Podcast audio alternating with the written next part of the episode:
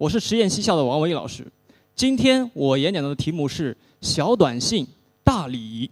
尽管微信、QQ 等现代通讯方式已经成为当代家校交流的主要方式，但传统的短信交流仍然是不可或缺的重要组成部分。我这次考试几分？这是期中考试之后我收到的一条短信。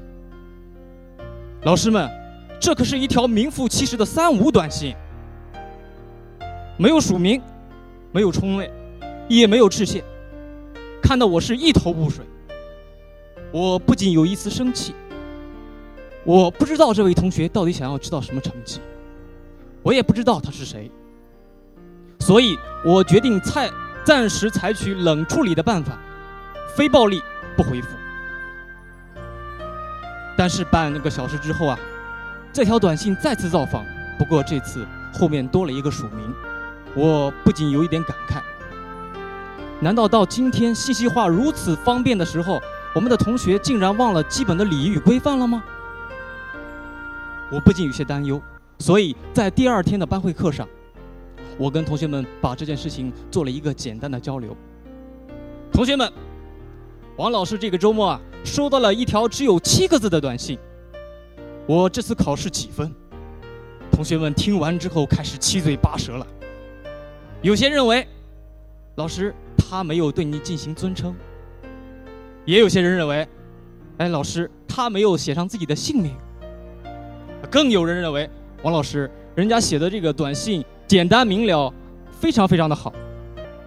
最后经过大家的一番讨论，我们把同学们讨论的最后结果写到了黑板之上。王老师您好，我是某某同学，请问这次考试？我几分？谢谢。如果我收到的是这样一条短信，我是非常乐意和你进行进一步的交流的。虽然我是通过隐姓埋名的方式在班级里面进行了批评与教育，但是我想这或多或少还是会对孩子的心理呢产生一些负面影响。于是我继续说道：虽然这位同学的短信简短了一些，但是字里行间。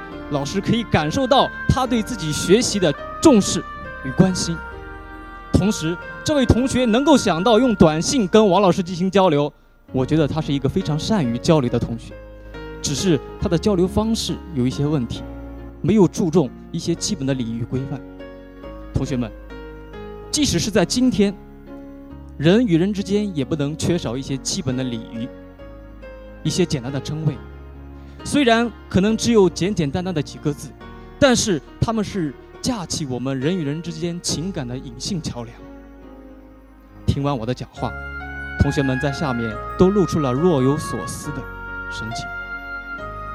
后来下课之后，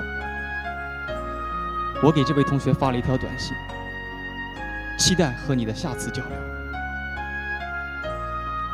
和我的学生在一起。我不希望自己是一个高高在上的老师，我也不希望用我的权威来划清我和同学们之间的界限。我只希望，即便是人与人之间最简单的交流，我们也要遵循人与人之间最基本的礼仪规范。我希望我的学生能够拿起手机，顺畅地发出自己想要发出的内容，也快乐地得到自己想要得到的内容。